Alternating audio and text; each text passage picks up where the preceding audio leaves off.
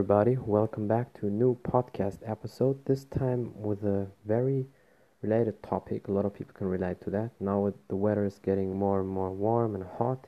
It's really hot outside, and I want to name the podcast um, "Liquid Deficiency" and how you can get the liquid, the the water or whatever you need to drink or you want to drink in your system in your body when it's really hot outside. And a lot of people they might think, oh, if it's really hot outside, I just drink ice cold lemonade or iced tea and then it's good for my body. Well, that's actually not really true, and I tell you why. Maybe a lot of people, when they travel on vacation in different countries in South Europe, for example, Spain, South France, Italy, uh, Greek, Portugal, or uh, the Near East countries, the Arabic countries, or North uh, Africa, Morocco, Algeria Tunisia, uh, Libya, or Egypt, they see one common thing. These people there drinking in a very, very heat uh, time temperature. When it's really hot outside, they drinking warm um, liquid, warm stuff. Um, they drink tea. They drink warm tea because that actually cools the body down. It helps. And I tell you why. You might think, hmm, that's weird. It doesn't make sense. But let me explain you why. Um, if you drink warm tea, um, your body needs to cool down because it's actually um, warm. And then the body says oh wait a minute it's warm in the inside the system. Okay we need to cool it down.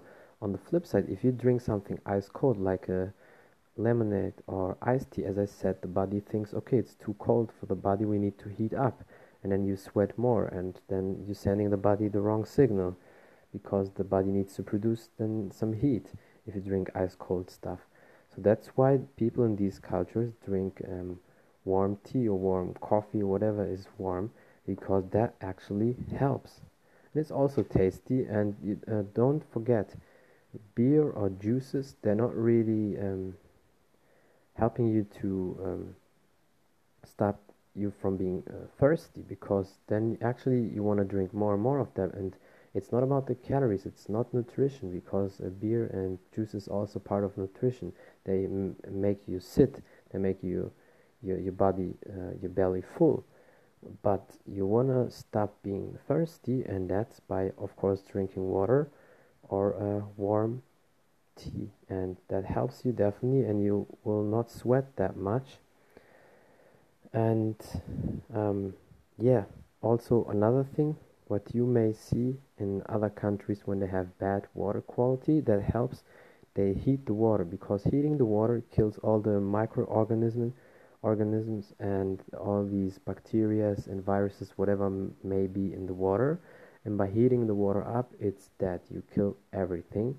That's also a quick go-to uh, tip for a lot of people. If you travel and forever for whatever reason where you at there's a bad water quality or you're not sure about the water just heat the water up and then you kill everything that's in there and then after that you can drink the water. That's how a lot of cultures and countries do in the world. And it's sad of course but if you have no choice then you have to do that. So we can be luckily and very we're very fortunate to live in an area in the western culture in europe um, or america or wherever you live and you have good water conditions. Um, yeah, that's it so far. Um, it's a very short podcast episode, but I just want to give you that quick tip and to tell you why you should drink when it's really hot outside warm tea.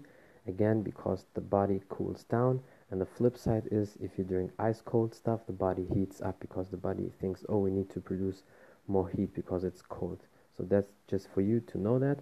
And thank you so much for listening, for um, supporting that podcast. You can find me on Instagram at Taekwondo Artist. Message me there or message me on Anchor.